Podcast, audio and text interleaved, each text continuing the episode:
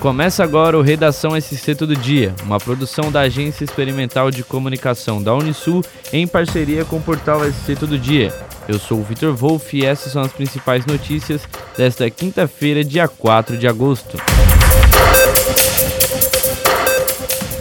Foi deflagrada na manhã desta quinta-feira, dia 4, a Operação Trem Bala, resultante da investigação promovida pela 39ª Promotoria de Justiça da Comarca da Capital, com atuação especializada no combate ao crime organizado. A operação, que teve como alvo integrantes de uma facção criminosa de atuação interestadual, foi coordenada pela Polícia Militar de Santa Catarina por intermédio do Batalhão de Operações Policiais Especiais, com apoio técnico do Grupo de Atuação Especial de Combate ao Crime Organizado. O objetivo da operação foi o cumprimento de 35 mandados de prisão preventiva e 80 mandados de busca e apreensão na comunidade Chico Mendes, localizada na Grande Florianópolis.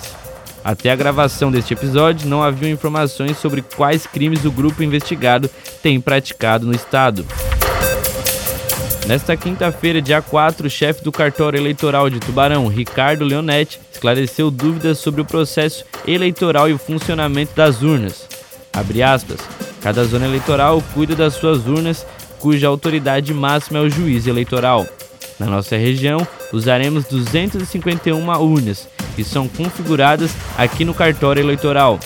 Nós contratamos técnicos de urnas que trabalham por um determinado período sob nossa supervisão. Todo esse trabalho é orientado e supervisionado por um servidor de carreira. Fecha aspas, informou Leonetti. Ele ainda detalhou que, abre aspas, o código-fonte, o conjunto de instruções que determinam como a máquina vai funcionar, é elaborado pela Justiça Eleitoral. Após os testes, esse código-fonte é lacrado em audiência pública. Ele está aberto desde outubro do ano passado para verificação por parte de qualquer autoridade. Fecha aspas. Abre aspas. A urna é um equipamento genuinamente brasileiro e que nunca teve uma fraude comprovada em um sistema utilizado há 20 anos. Fecha aspas, afirmou. Nesta segunda-feira, dia 1, a Câmara Municipal de Laguna apresentou e aprovou a proposta que concede o benefício do auxílio alimentação aos vereadores da cidade. O projeto é uma alteração da Lei 1091 de 2005 e ainda precisa passar pela assinatura do prefeito Samir Ahmad para começar a valer. A proposta é dar aos legisladores o benefício que já é dado aos servidores. A justificativa foi assinada pelos vereadores que compõem a mesa diretora, o presidente Romenig Rodrigues, do PSDB, a vice Deise Cardoso, do MDB, o primeiro secretário Luiz Otávio Pereira, da União, e o segundo secretário Edi Goulart Nunes, do PSD. Nesta semana, a Prefeitura de Imbituba anunciou uma nova tabela com 10 horários novos para o transporte público e alguns ajustes itinerários das linhas que já existiam. De acordo com o prefeito Rosenvaldo da Silva Júnior, esses novos horários atendem a pedidos dos moradores e afirmou que o objetivo é que o funcionamento volte gradativamente até ser como era antes da pandemia.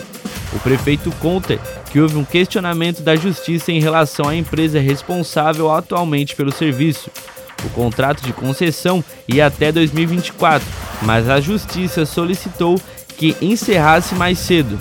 Uma licitação para uma nova concessão do transporte público deve ser lançada ainda este ano. Atualmente, a tarifa tem valor único de R$ 4,00 para compra dentro do ônibus e de R$ 3,50 para aquisição antecipada. O Observatório Social de Tubarão promove nesta quinta-feira, dia 4, o primeiro workshop Rio Tubarão.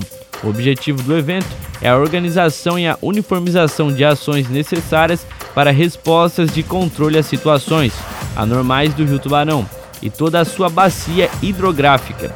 O vice-presidente do observatório, Edson Espírito Santo, comentou que, abre aspas, pelo Brasil ser um país privilegiado na questão de acidentes naturais, logo também não temos a cultura de prevenção. Então, quando a coisa chega, acontece o que vimos três meses atrás nas cheias do Rio Tubarão. Fecha aspas.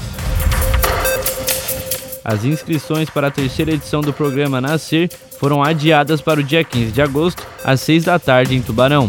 A iniciativa é uma pré-incubadora de ideias e projetos de negócios inovadores. De acordo com o secretário da pasta de Desenvolvimento Econômico, Tecnologia e Inovação, Giovanni Bernardo, o processo de divulgação está mais restrito em razão do período eleitoral. Então, para que mais pessoas participassem, houve a decisão de adiar. Ele acrescenta que qualquer pessoa maior de 18 anos com negócios ou projetos que se conectam com os temas propostos pode participar. O secretário ainda comenta que responsáveis pelo programa estarão disponíveis na Casa da Cidade da 1 da tarde às 7 da noite para tirar dúvidas sobre as inscrições. A ideia mais bem sucedida de cada região receberá um prêmio de 20 mil reais. Para mais notícias, acesse o portal ST Todo Dia. Até o próximo episódio.